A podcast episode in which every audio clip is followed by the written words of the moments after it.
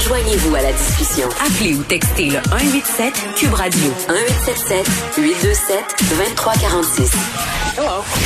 Sébastien vient de me faire réaliser quelque chose. On est le 30 avril et, et qu'est-ce qui se passe le 30 avril? Oui, c'est le dernier jour du mois de tous les dangers. Avril, ça va être le mois de tous les dangers.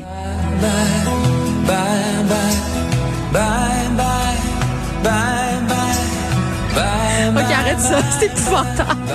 Non, mais on, on, on, vogue vers le mois de mai et le mois où la vaccination sera ouverte à la population générale. Il y a un sondage léger qui nous apprenait qu'il y a 79% des Québécois, des Québécoises qui veulent euh, se faire euh, vacciner, mais quand même, il reste quand même beaucoup de personnes euh, qui sont pas chaud chaud à l'idée, qui sont hésitants ou qui ne veulent carrément pas avoir droit au délicieux nectar. C'est comme ça que je l'ai appelé dans ma chronique. Ça fait ça a choqué des gens.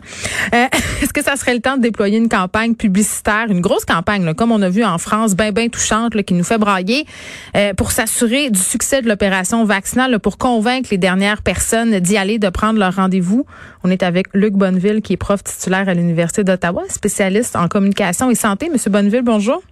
Bonjour. Bon, quand même euh, un record, là, 79% des Québécois qui veulent se faire vacciner euh, maintenant, mais il nous en reste quand même un bon 30% euh, Qu'est-ce qu'on pourrait faire avec ces gens-là pour les convaincre? Quel genre de campagne on aurait besoin? Ben effectivement, donc vous l'avez mentionné d'entrée de jeu, là, donc il y en a plusieurs qui veulent se faire vacciner, ce qui est une excellente nouvelle, mais il en reste quand même pas mal à convaincre. Hein si on veut atteindre, euh, soi-disant, ce qu'on appelle l'immunité collective? Euh, la réponse est oui. Il faut déployer, je pense, une campagne euh, de promotion, de sensibilisation à l'importance de se faire vacciner. Mm-hmm. Et évidemment, on a plusieurs stratégies, évidemment, qui, existent, là, qui sont à disposition, on pourrait dire, des spécialistes, pour essayer de convaincre ou disons de, persuader les, les, plus, comme vous le mentionniez, les, les plus hésitants et euh, c'est là-dessus qu'il va falloir évidemment travailler. Oui, ben il y a plusieurs scénarios possibles. J'ai envie de dire, je donnais l'exemple de cette publicité française qui a beaucoup circulé à travers le monde euh, francophone voit une grand-mère euh, retrouver ses petits-enfants, puis on réalise à la fin de la pub qu'elle est en train de se faire vacciner, que c'est à ça qu'elle pense pendant qu'elle est en train de se faire vacciner. Ça, je dirais que ça joue sur la sensibilité des gens, puis sur notre désir de retrouver une vie normale. Ça peut marcher, euh, mais je pense à toutes les campagnes choc qui ont été faites notamment euh, par la par la SAAC pour la vitesse au volant, l'alcool au volant, des publicités quand même, je vais le dire, le violentes. C'était pas le fun à voir. On avait même parfois des vraies images d'accidents. Est-ce qu'il faudra aller là aussi? Ben, ça, en fait, le recours à la peur, c'est une stratégie parmi d'autres. C'est assez controversé. Hein. Il y a des gens qui vont, ben, il y a des gens qui vont montrer que ça fonctionne, surtout chez les plus convaincus. C'est-à-dire que si vous le savez, vous, que c'est euh, vraiment euh, très dangereux, par exemple, de texter au volant, vous en êtes convaincu, vous ne textez pas au volant. Ce type de campagne-là va avoir un effet encore plus fort sur vous. Vous allez être encore plus convaincu. Mais si vous ne l'êtes pas, euh, ce type de campagne-là peut avoir en fait des effets, disons, euh, mitigés. C'est ça le problème. Puis en même temps, c'est que dans ce type de campagne-là, on ne veut pas non plus, euh, je veux dire, culpabiliser, stigmatiser les gens, par exemple, qui ne voudraient pas aller se faire vacciner. Pour toutes sortes de raisons. Euh, c'est pas une bonne stratégie non plus. Le recours à la peur, faut faire très attention à ça. Puis il y a le phénomène de la redondance, parce qu'évidemment, les, souvent, il y, a, des images chocs qui peuvent circuler dans les réseaux sociaux une fois, deux fois. Mais au-delà de 50 fois, ça perd complètement de son efficacité. Alors, il faut faire très attention à ça. Là. C'est sûr que ce qu'on sait, là, ce que les travaux de recherche scientifiques vont montrer, mhm. c'est que pourquoi les gens se font vacciner? D'abord, c'est la première question qu'il faut se poser. Les gens, ils vont pour eux-mêmes, d'abord et avant tout, rien de surprenant. Deuxièmement, euh, les gens le font aussi par imitation. Alors là, on peut jouer là-dessus. On constate ça. Les gens vont aller se faire vacciner par imitation, tout simplement. Troisième raison, les gens ils vont pour euh, protéger leurs proches, évidemment, donc les gens qu'ils côtoient, mhm. parents, amis, etc. Et il y a des gens qui vont les faire vacciner, quatrièmement, pour euh, qu'on en sorte enfin des mesures euh, de confinement, de toutes les contraintes de santé publique qui pèsent sur nous. Donc, il y a des gens qui vont prendre la décision d'aller se faire vacciner uniquement sur cette base-là.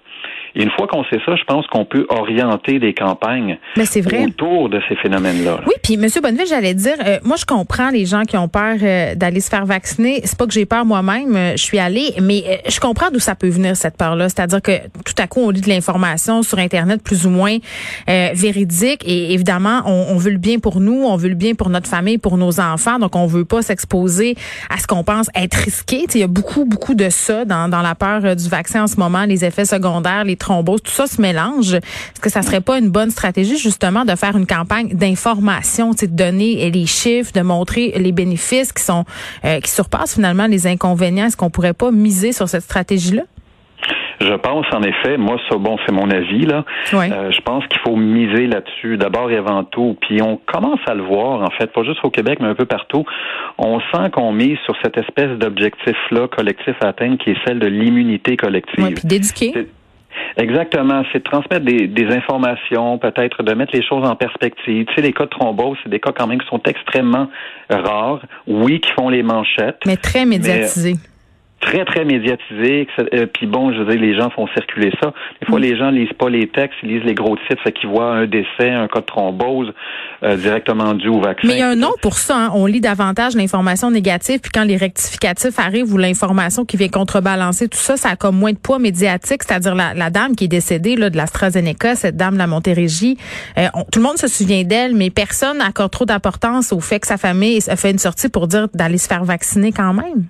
Exactement. Puis je veux dire, pour un cas euh, de thrombose dans ce cas-ci, ben on a quand même des centaines de milliers d'autres personnes qui se mhm. sont fait vacciner, qui n'ont rien eu et qui sont maintenant potentiellement, donc en fait, on dit que ça prend à peu près deux trois semaines après une première dose, qui bénéficient déjà en fait d'une certaine protection. Il y en a des centaines de milliers d'autres pour une personne qui a eu une thrombose. Donc je pense que le rôle des médias, oui, ils ont un rôle central, mais je, je, je pense que les autorités de santé publique mm. doivent, comme vous le mentionniez, euh, diffuser des messages clairs, informer les gens de façon rationnelle. Et c'est pas de culpabiliser puis de stigmatiser les gens qui. Oui, puis de les traiter d'épais. Ça, c'est vraiment contre-productif. Ouais. Absolument, c'est tout à fait, c'est le bon mot, c'est tout à fait contre-productif. je pense que les personnalités publiques, les médias, vous, vous l'avez fait dans le Journal de Montréal, justement, là. Euh, vous l'avez fait dans le Journal de Montréal? Oui, exactement. oui, oui.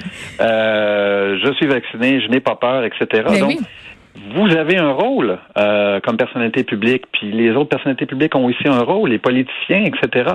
Euh, pourquoi pas les vedettes sportives? Donc, il faut peut-être miser là-dessus. Mais le selfie de euh, vaccination, ça tombe c'est nerfs de, de, bien des gens, mais en même temps, l'effet d'imitation, c'est documenté, puis ça marche. Mais je, je veux dire une affaire, euh, puis c'est un commentaire qui revient souvent, puis la personne qui m'a donné le vaccin, c'était une hygiéniste dentaire, m'en a parlé, OK? Euh, la peur de la piqûre. OK, il y a beaucoup de personnes euh, qui craignent pour des raisons irrationnelles la piqûre, ont peur d'avoir mal, ont peur des aiguilles. Ma collègue Sophie Durocher par ailleurs a une peur irrationnelle des aiguilles. OK, c'est comme ça existe cette peur là. OK, c'est une vraie phobie. Puis la, la personne qui m'a injecté me dit faudrait vraiment qu'on arrête de montrer les, les aiguilles et l'injection à la télévision. Tu sais ce plan de caméra où tu vois l'injection en gros plan. Moi je trouve que ça aussi c'est contre-productif. Tout à fait. On voit souvent la pointe de l'aiguille qui rentre dans la peau. absolument, je suis entièrement d'accord. Euh, et ça, c'est bien documenté. Bon, c'est un phénomène qui est pas, ça a toujours existé. Il y a des gens qui ont une peur bleue de de, l'aiguille, du vaccin, etc. Il, je il y a des gens qui veulent pas amener leurs enfants parce qu'ils ont peur pour leurs enfants, qui vont se mettre à pleurer, etc. Je pense que tout à fait, il faut, faut, faut vraiment là, revoir tout ça mettre en place une bonne campagne efficace, claire, etc., en expliquant les enjeux, euh, en récompensant symboliquement les gens aussi qui sont allés se faire vacciner. Bravo. Euh, puis en fait, vous contribuez à l'effort collectif. Puis on en arrive là. à la liberté, à nos libertés. Il faut qu'on retrouve nos libertés puis une vie normale. Puis là. Euh, il y a la question des jeunes aussi. Monsieur Bonneville, euh, on, pense euh, à les rejoindre. Euh, comment? On a fait appel aux réseaux sociaux, à des influenceurs. Est-ce que ça a vraiment fonctionné? Puis est-ce qu'il y a un public qui est plus difficile à rejoindre? Ben, on le voit un peu dans les sondages. Hein. Plus on est jeune, en fait, bon, c'est peut-être un stéréotype aussi, mais en tout cas, les enquêtes semblent pointer vers ce, ce phénomène-là. Plus on est jeune, moins on se sent peut-être interpellé par l'urgence, disons, de la vaccination.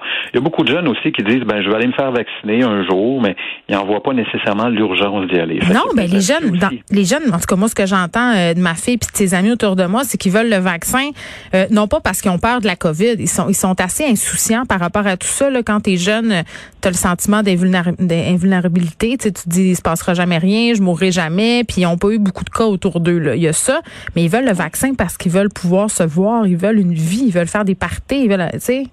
Absolument. Ben, ça fait partie des, disons, des, des, quatre raisons là, que j'ai énumérées tantôt pour lesquelles les gens vont se faire vacciner. C'est-à-dire qu'on va aller se faire vacciner, pas parce qu'on a peur de, la COVID ou quoi que ce soit, mais parce qu'on veut retrouver une vie normale. On veut participer à l'effort collectif. Mm. les autorités de santé publique, dans les messages, je pense qu'on peut jouer là-dessus aussi.